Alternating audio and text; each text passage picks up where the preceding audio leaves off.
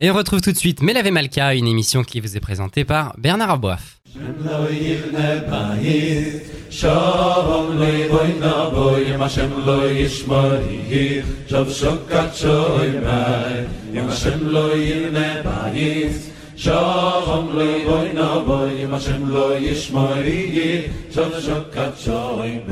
Bonsoir à tous, Bernard Aboif au micro. On se retrouve comme chaque samedi soir pour Mélavé Malka, une grande émission de Torah et de pensée juive.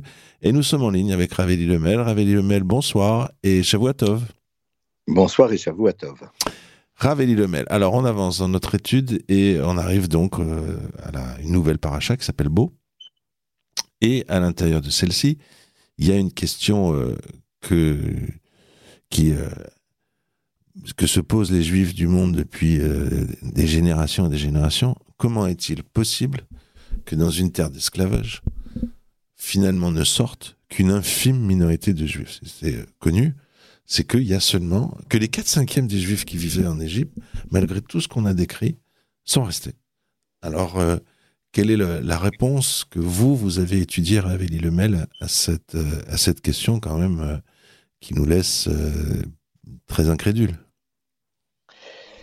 Exact, exact. Alors c'est vrai qu'on va dire au début de la paracha de Béchalach, on va nous faire allusion à ça, d'accord Mais la paracha de Beau, c'est voilà, c'est le moment dans lequel eh bien, les dernières plaies euh, ont lieu, c'est le moment dans lequel le peuple d'Israël sort d'Égypte. Et on va nous dire, ben non, voilà, 4, 4 cinquièmes vont rester. Qu'est-ce qui s'est passé exactement euh, pour que 4 cinquièmes, au fond, euh, ben restent en Égypte et puis disparaissent, ça y est, c'est terminé. Alors, si vous le voulez bien, on va essayer de reprendre un petit peu euh, tout ce qui s'est passé avec le pharaon, et ça va peut-être nous donner une petite idée par rapport à des choses qui peuvent concerner aussi notre propre réalité. Rappelons-nous que la stratégie qu'avait mis en place le pharaon pour euh, asservir les enfants d'Israël, eh bien, c'était donc euh, cette avodakasha, ce travail extrêmement difficile, ce travail extrêmement dur.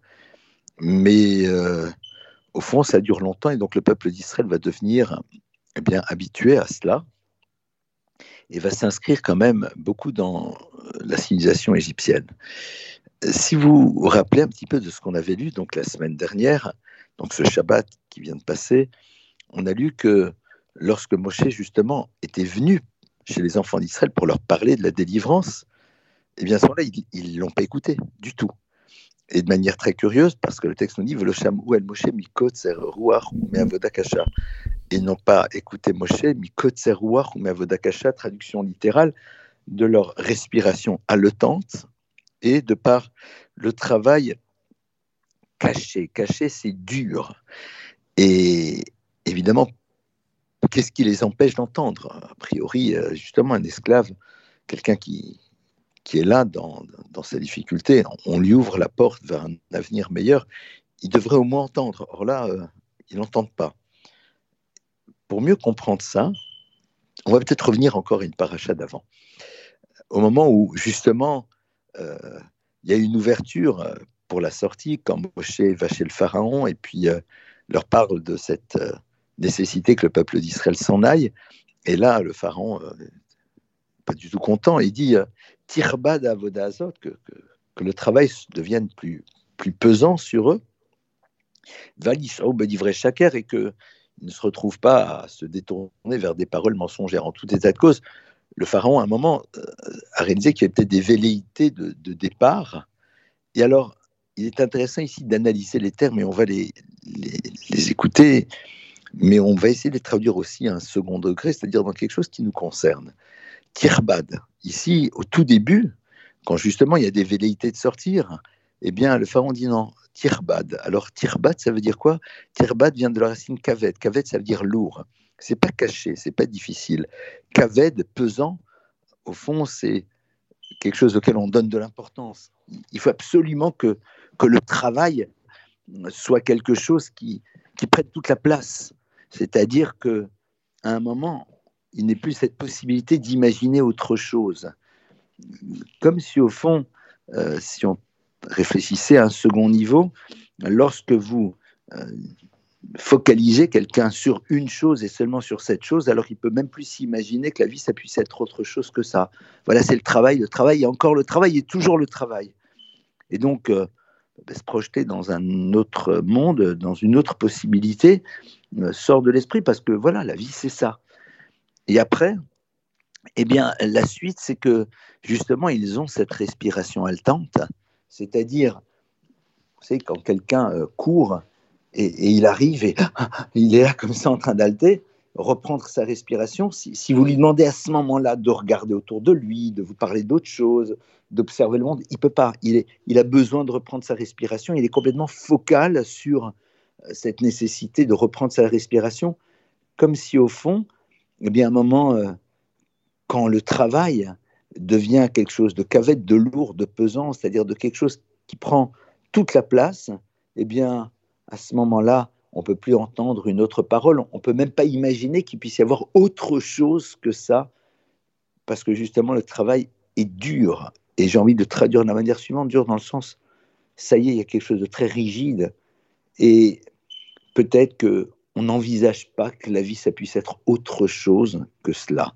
Et en tout état de cause, ici, on a peut-être une indication, toute une partie du peuple qui est complètement focalisée sur ce que l'Égypte leur propose et ne sont plus prêts à imaginer qu'il puisse y avoir autre chose dans la vie, si ce n'est ce que la civilisation dans laquelle ils sont leur a proposé.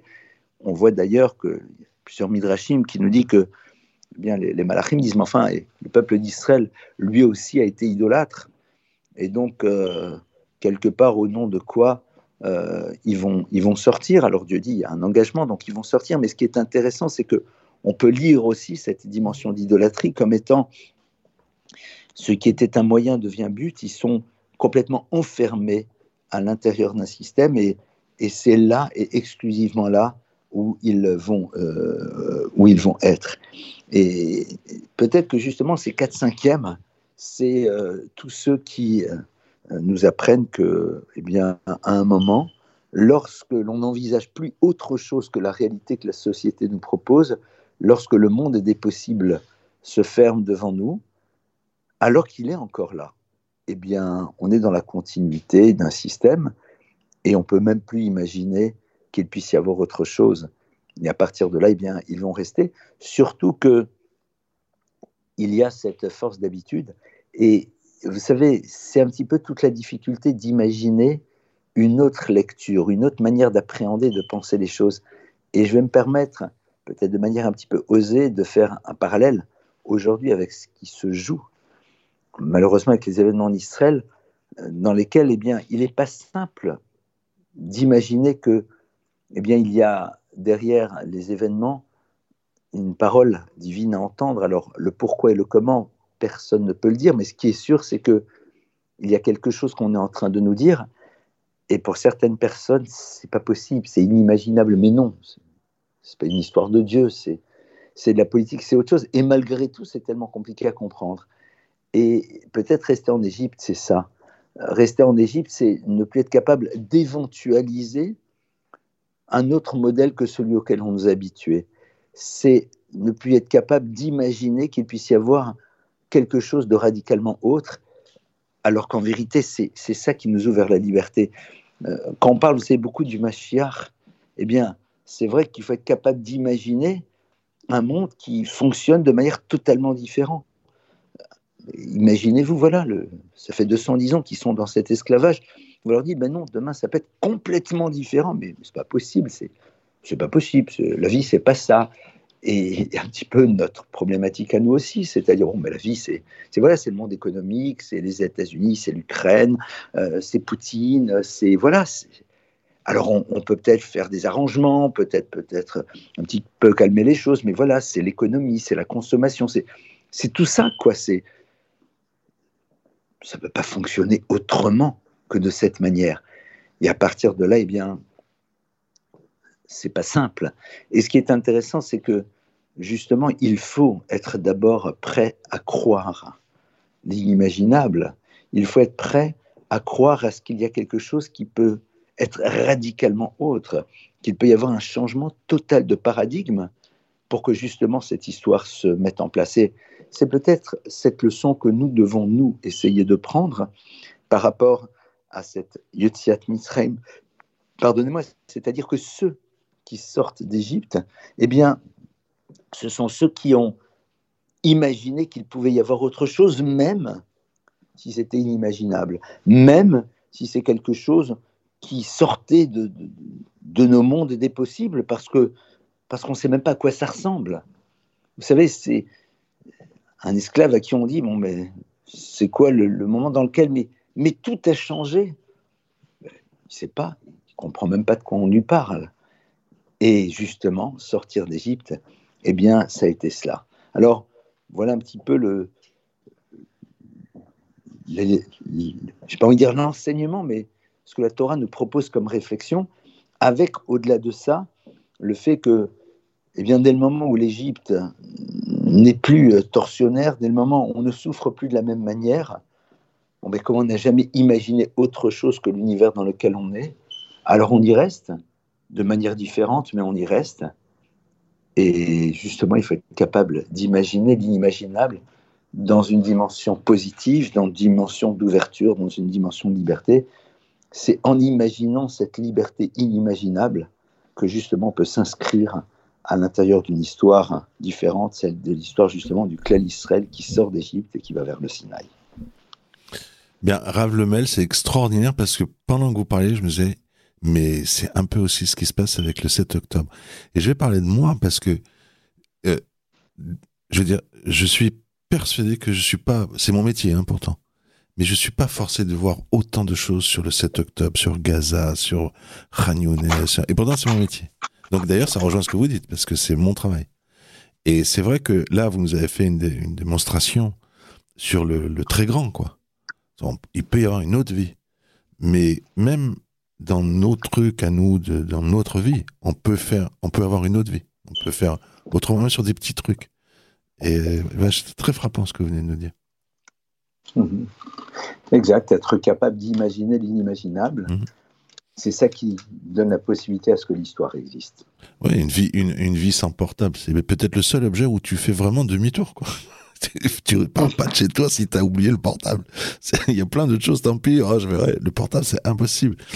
Alors écoutez, Rav Lemel, on va, on va donner une idée aux uns aux autres et, et, on va commencer par moi.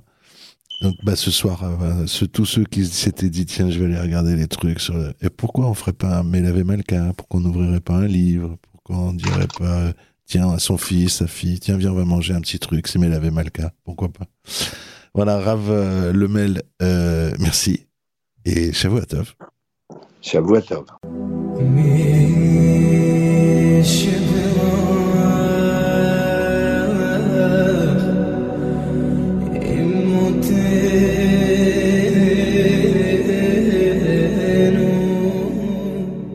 nous sommes en ligne à présent avec Rav Mordechai Biton qui est à Jérusalem. Bonsoir Rav Mordechai, Shavuatov. Shavuatov, Mazel Tov et Bezrat Hashem, des bonnes nouvelles pour euh, Israël, pour tout Israël. Bah surtout pour vous à Jérusalem, mais on prend, on prend nous, tous les bons vœux, on les prend tout le temps. Rav Mordechai, euh, voilà, on est dans la paracha, euh, dans paracha de Beau, et il y a un, commentaire de Nachmadit qui est très connu sur la fin de la paracha concernant les miracles. Euh, parce que bon, on dit toujours, il y a les miracles évidents. Voilà, ça c'est un miracle évident, comme par exemple, je sais pas, on pourrait dire, euh, je, ne vais pas le faire à la place. Pardon? La mer Rouge, exactement, la mer Rouge. Moi, j'allais dire la création de l'État d'Israël, parce que bon, au bout de 2000 ans, voir une chose pareille qui, crée, qui se crée sous les yeux, ça, sous nos yeux, euh, ça a l'air évident. Mais oui, voilà, exactement. Donc, mais encore que mer Rouge, il y a, discussion. Mais euh, voilà, il y a des miracles, on trouve ça patent. Et il y en a qu'on trouve qui, que la Torah définit comme un peu plus voilé, quoi, un peu plus, euh, euh, difficile à voir. On peut considérer que c'est la nature, etc. On connaît par cœur cette histoire, elle est d'ailleurs très belle. Et vous voulez revenir là-dessus en nous, disant et en nous faisant euh, découvrir ou partager ce que Nachmanide disait de cette chose. Et vous voulez aussi dire un mot sur l'actualité. Alors allez-y, on vous écoute. Oui, tout à fait. Bah, il y en a eu un événement d'actualité quand même ces jours passés, puisque Benjamin Netanyahu, le Premier ministre de droite, qui pendant un an a essayé de faire passer la réforme, euh, la réforme judiciaire, va donc devoir envoyer en quelque sorte son plus grand adversaire, qui est donc le juge Aaron Barak, qui est celui qui, dans les années 90, a, introduit l'activisme judiciaire et a finalement renforcé les pouvoirs de la Haute Cour de justice, et, ben, il va l'envoyer lui pour défendre l'État d'Israël et défendre finalement son gouvernement à la, au tribunal, à la Cour pénale internationale, donc de, là-bas, donc où, finalement Israël est Je vous interromps jamais, Rav mais si vous voulez, euh, en deux phrases comme ça, j'explique parce que vous savez exactement de quoi il s'agit. Il y a des gens qui, qui, découvrent totalement ce que vous dites. Voilà, donc Israël a été convoqué devant la Cour internationale de justice par l'Afrique du Sud pour euh, crime de génocide supposé. Et euh, comme dans tous les procès, on a le droit de se défendre. Et euh, Benjamin Netanyahu a demandé à son pire adversaire, celui qui a fait toute la réforme judiciaire qu'il a essayé de lui de détruire ensuite. C'est le juge Aaron Barak. C'est lui qui a fait la Cour suprême telle qu'on la connaît aujourd'hui. C'est vraiment pour euh, pour Benjamin Netanyahu et pour toute la droite israélienne, c'est euh, c'est le chiffon rouge.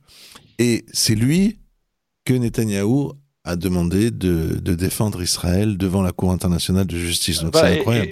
Et, et, lui a accepté. Ça veut dire qu'il devient ici le porte-parole du gouvernement. Il devient le porte-parole de Netanyahou. Dans la presse française, dans la presse mondiale, on attaque le gouvernement de Netanyahou. Il lui-même va devenir le porte-parole de ce gouvernement. Alors nous, ça fait un an que dans cette émission, moi je le dis, je le redis tout le temps, et je n'arrête pas de le répéter, et je le répéterai tout le temps, que la redoute, l'unité dans Israël, c'est quelque chose d'important. Ça ne veut pas dire qu'on doit abolir les différences ou les chemins de vie qui font qu'on a des options différentes. Mais conserver une certaine dignité, un certain respect, un certain sens de l'unité, de la fraternité même dans le débat. Et là, il y a une situation qui a été créée par les accusations antisémites contre l'État d'Israël, qui a été créée, qui fait que maintenant, en quelque sorte, ces deux individus, et donc derrière eux finalement toute la population israélienne, doit se donner la main pour aller défendre son droit à se défendre devant des, idiots de cette cour de justice là-bas qui sont vraiment des idiots et qui sont vraiment des crapules. Ils vont devoir le faire. Moi, c'est ce que je vois ici. C'est comme si dans le ciel, on prenait par les oreilles les enfants et on les prenait de force et on les obligeait à s'entendre et ça fait un an que nous le disons et que nous le répétons, moi pour moi c'est ici, en quelque sorte, euh, euh, je ne vois pas ici seulement l'intervention des nations du monde qui nous oblige à nous réunir, je vois que Minachamaïm, dans le ciel, par le truchement de ces accusations, on nous oblige encore une fois à nous regarder comme des enfants d'Hachem et comme des frères et comme des sœurs. Et c'est fondamental. C'est fondamental parce que c'est l'instrument de notre libération. C'est l'instrument de notre avancée dans l'histoire. Voilà, c'est une petite parenthèse. On revient sur Parachat maintenant, euh, sur Parachat, euh, sur Parachat Beau. Fin de Parachat Beau, il y a effectivement un texte dans lequel la Torah va euh, préciser donc cette obligation de mettre les téphilines. Et dans les téphilines, vous savez qu'il y a des parchemins, et dans ces parchemins, les parchemins contiennent des textes, et ces textes-là font référence au miracle de la sortie d'Égypte. Et donc tous les matins, quand on met les tefilines, et d'une manière générale quotidienne, homme ou femme, on a l'obligation de se souvenir des miracles de la sortie d'Égypte. Mais le Ramban, lui, va aller plus loin. Et il va dire, euh, euh, euh, il va donner un enseignement qui est un enseignement fondamental, qui est la base de la émouna, de la foi du juif. il va dire la chose suivante. Il dit qu'en chaque génération, on doit se souvenir et témoigner des miracles que Hachem a accompagnés pour nous. Et en apprenant à reconnaître les miracles que Hachem accomplit pour nous et l'intervention et la providence divine qui nous accompagne du point de vue collectif ou du point de vue euh, individuel, petit à petit, on va s'éduquer à, voir dans, la vie courante, là ici, les miracles cachés qui sont en fait, dit le Ramban, qui constituent en fait la base de la Torah. C'est la base de la vie du juif il continue, il dit, il faut savoir que le juif n'a pas de part dans la Torah de Moïse, notre maître, tant qu'il n'est pas capable de croire, de voir que chaque événement de la vie, eh bien, c'est un miracle et qu'il n'y a pas en soi de nature qui appartiendrait, comme on le dit en français, à l'ordre naturel des choses, mais il y a ici une intervention d'Hachem qui se masque dans les lois de la nature.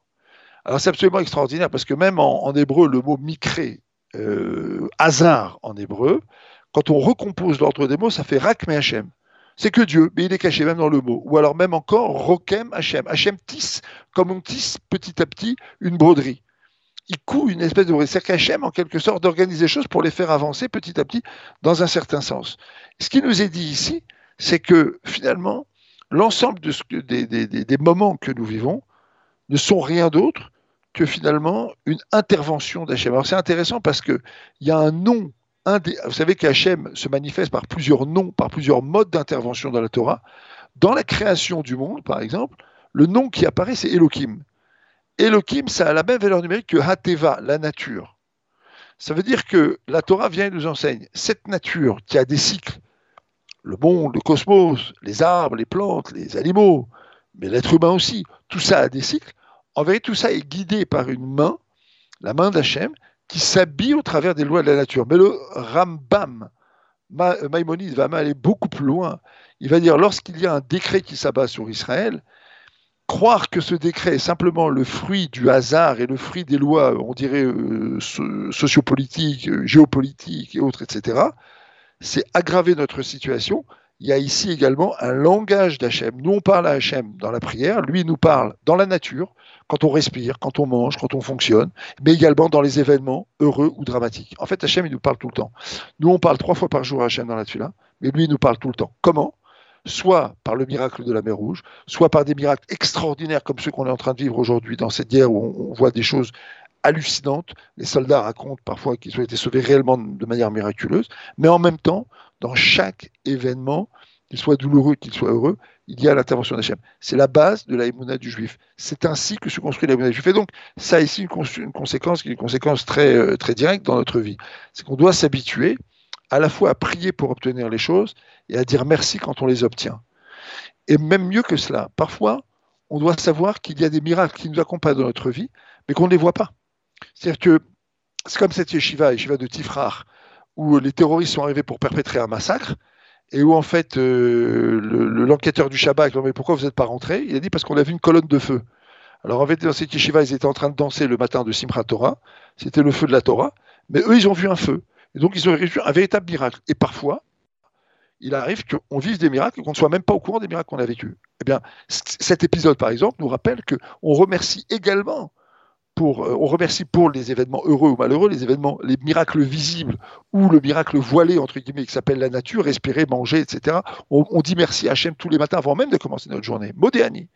On reconnaît Hachem pour le. on, prononce des paroles de reconnaissance pour le bien qu'Hachem nous procure. Mais on doit même s'habituer à penser qu'il se passe des choses qu'on ne voit pas et qui sont à notre avantage. Et ça, c'est un travail, cette, cette émouna, cette foi, est quelque chose qui se construit tout au long de la vie, tout simplement par un, effort qui est un effort, en fait, on va apprendre à changer notre regard sur la vie, sur notre vie et sur euh, la vie de. Un enseignement qui est tout à fait fondamental, c'est dans le Ramban Nachmanide, chapitre 13, à la fin de la paracha, donc dans les dernier verset, le dernier verset de la paracha, le verset 16. Shavuatov à toutes et à tous. Shavuatov, euh, Rav on va essayer d'y penser. vous m'avez fait euh, penser justement à une interview que nous a donnée Claude Lelouch. Vous savez, les artistes sont toujours très centrés sur eux-mêmes, c'est normal d'ailleurs, on leur en veut pas. Mais euh, il nous avait dit, lors de cette interview, il avait dit, vous savez, moi, chaque film que j'ai fait, c'est un miracle. Et j'ai trouvé ça très intéressant, parce que d'abord déjà, parce qu'on voit de plus en plus que des gens qui n'ont rien à voir avec la pratique religieuse pense de plus en plus de cette manière-là. Donc déjà, ça, fait, ça m'avait fait sourire ce jour-là, mais sourire gentiment, évidemment, avec bienveillance.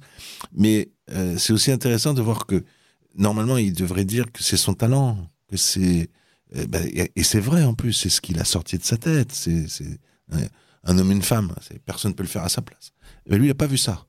Il a dit c'est un miracle parce que je pourrais pas avoir, je pourrais ne pas avoir eu le budget, j'aurais pu ne pas trouver le bon casting, j'aurais pu, ça aurait pu mal se passer. Le film, il, aurait pu, chaque film est un miracle.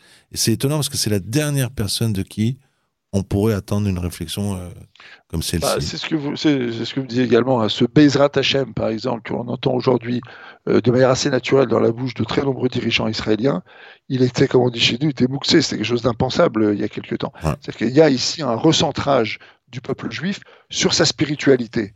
Et ça, c'est extraordinaire. C'est une évolution majeure dans l'histoire du peuple juif que nous sommes en train de vivre, que notre génération est en train de vivre, et qui va beaucoup plus loin que ce qui a suivi la guerre de Kippour. Parce qu'après la guerre de Kippour, il y a eu de la tchouva. Mais là, ici, c'est un recentrage du peuple juif sur sa neshama collective. Et ça, c'est extraordinaire. Ramandech Biton à Jérusalem, je vous remercie. Bonsoir à vous et Shavuatov.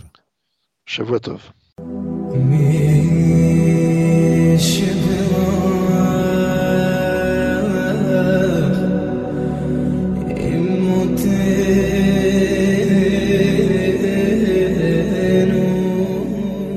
Nous sommes en ligne à présent avec Rav Gay. Bonsoir Rav Gay. Bonsoir, Shavuatov. Shavuatov.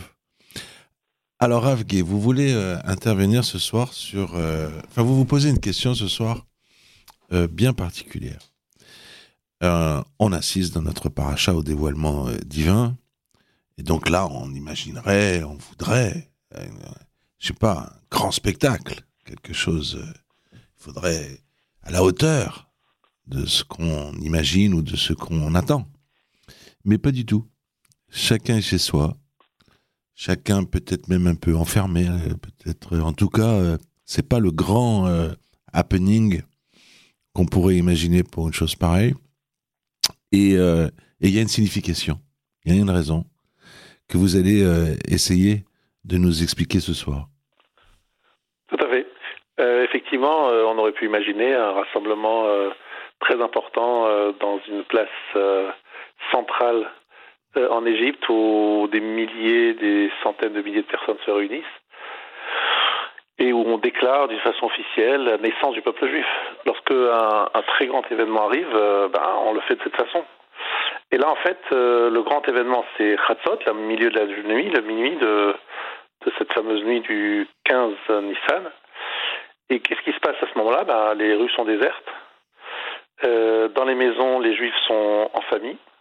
Ils mangent euh, le sacrifice euh, qu'on appelle le Korban Pessar, le sacrifice pascal, qu'ils ont préparé la veille. Ils ont fait la Brit Mila, ils ont fait la Mila juste avant. Et ils sont prêts à partir. Mais chacun chez soi, et non seulement chacun chez soi, mais ils ont l'interdiction de sortir. De leur dire, celui qui sort, je ne réponds pas de sa vie, il risque de mourir. Vous devez chacun rester chez vous et mettre le sang sur les linteaux. Le sang sur nous vont passer évidemment à la mezouza. Mais quelle est l'idée? L'idée, c'est que chacun reste chez soi, mais pourquoi? Pourquoi ne pas organiser cette, euh, ce grand rassemblement? On est certain de l'action divine. Dieu va tuer les premiers-nés cette nuit-là. Donc on en est convaincu. Pourquoi ne pas avoir prévu euh, voilà, un grand rassemblement euh, et une grande fête? La réponse est la suivante. Vous savez que les consulats, enfin surtout euh, les ambassades, elles ont un statut juridique bien particulier. Une ambassade, euh, c'est un peu comme si on était, euh, par exemple, l'ambassade des États-Unis, on le sait, près de l'Élysée, place de la Concorde, elle est un édifice imposant en plein cœur de Paris. Et pourtant, lorsque vous franchissez la porte de l'ambassade, vous avez les mêmes règles et lois des États-Unis. Vous n'êtes pas en France, en fait. Vous êtes euh, en France, mais en fait, vous êtes régi par la loi américaine.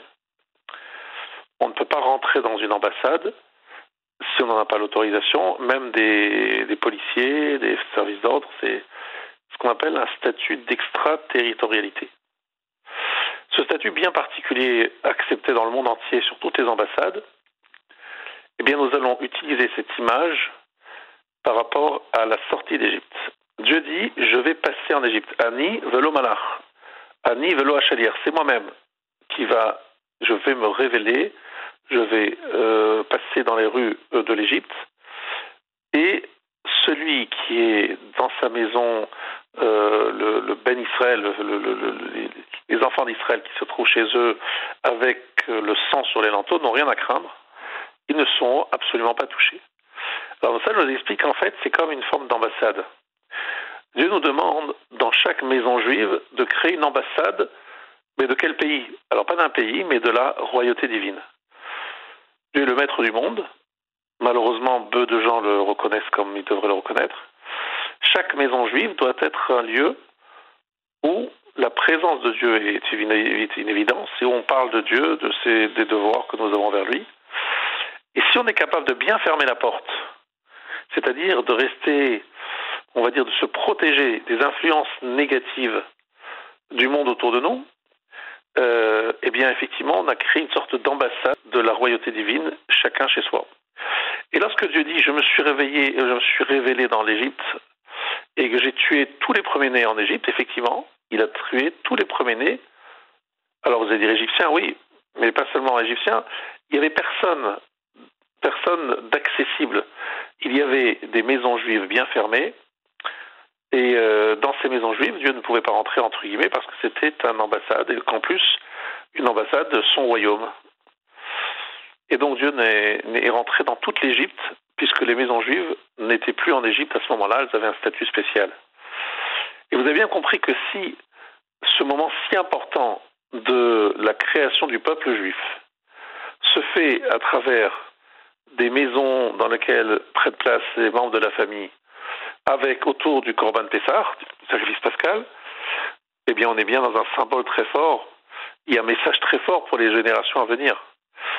Ce qui fait que nous sommes là aujourd'hui, euh, quelques millions de juifs, à résister à toutes les, les vicissitudes de l'histoire, c'est justement parce qu'on a créé des milieux familiaux, c'est-à-dire des familles, des cellules familiales, protégées par des maisons, c'est-à-dire par des murs, et surtout euh, avec des parents, avec des frères et sœurs, avec euh, une famille, qui continue à véhiculer les valeurs juives, en particulier le soir du Seder, où on se réunit en famille. On sait très bien que le soir du Seder, c'est un moment très important de l'année juive, et pourtant, euh, Rosh Hashanah n'est pas moins, euh, Simchat Torah n'est pas moins, Yom Kippur, et pourtant, Rosh Hashanah, Kippur et Simchat Torah, ça se fait pas à la maison, ça se fait euh, à la synagogue. Alors c'est vrai qu'à Pessah, il y a aussi euh, la séquence synagogue, mais on sait tous que le moment le plus solennel, le plus important, c'est le soir du Seder en famille. C'est très intéressant de voir qu'une fête se fait d'abord en famille avant d'être fêtée à la synagogue.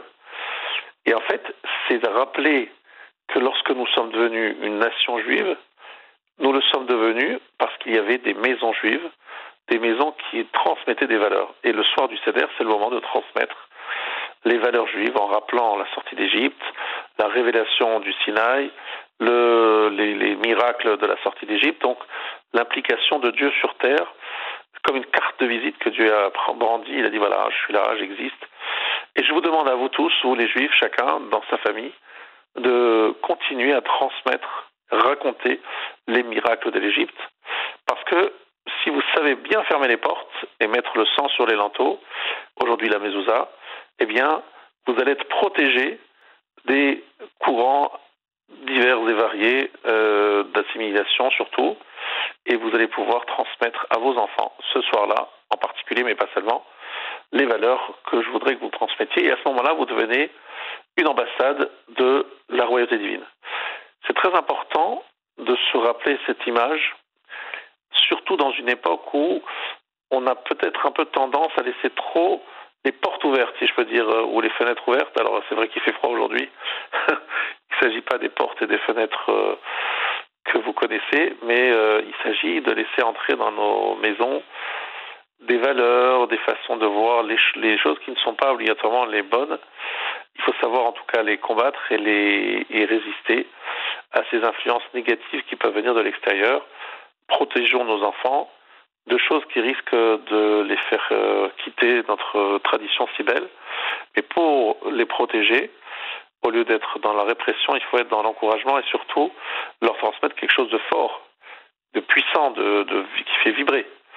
Et voilà, le soir du CEDER, c'est un exemple de cette grand rendez-vous familial. Et beaucoup de gens vous diront, même des gens très loin de la religion, ils diront que ce qui les rattache encore un petit peu à la religion juive, c'est le rendez-vous euh, du soir du CEDER à Pessah. Et euh, ils tiennent énormément à cette soirée-là, alors que d'une façon générale, ils ne sont pas très pratiquants. Voilà ce que je voulais euh, vous transmettre aujourd'hui. Parachat Bo, c'est la paracha de la libération et de la naissance du peuple juif, mais elle se fait en famille, comme le soir du Seder, avec une famille rassemblée autour du sacrifice pascal, qui rappelle que Hachem il saute, c'est-à-dire qu'il ne rentre pas dans les maisons juives, parce que les maisons juives ne sont pas vraiment en Égypte. Elles sont en Égypte, mais elles ont un statut différent. C'est un peu ce que nous devons avoir, nous, chacun une maison bien fermée, hermétiquement fermée devant des influences négatives et destructrices du monde extérieur et en même temps une cellule familiale chaleureuse où il y a beaucoup de convivialité et de confiance et où véritablement les enfants se sentent bien, ils s'épanouissent dans un environnement en même temps pratiquant et en même temps souriant, ouvert vers le monde et en même temps vigilant devant les dangers que représente notre civilisation, les civilisations autour de nous. et en donnant dans cette famille justement euh, ces traditions et en les expliquant, en les commentant, en leur donnant un sens, pas en faisant de la tradition simplement par tradition, mais pour comprendre, en comprenant bien le sens. Et eh bien en faisant cela, nous ouvrons une ambassade.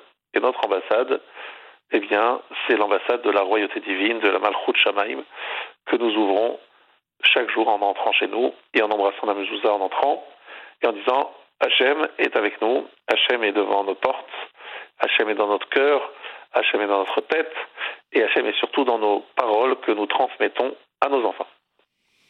Eh bien, Ravgué, on va y penser dès ce soir parce que dans des moments euh, tels que nous vivons aujourd'hui, où il y a aussi du doute, il y a aussi euh, on est des, des, incertitudes par rapport à, ce que vivent euh, les Juifs à travers le monde, pas seulement en Israël, beaucoup en Israël évidemment.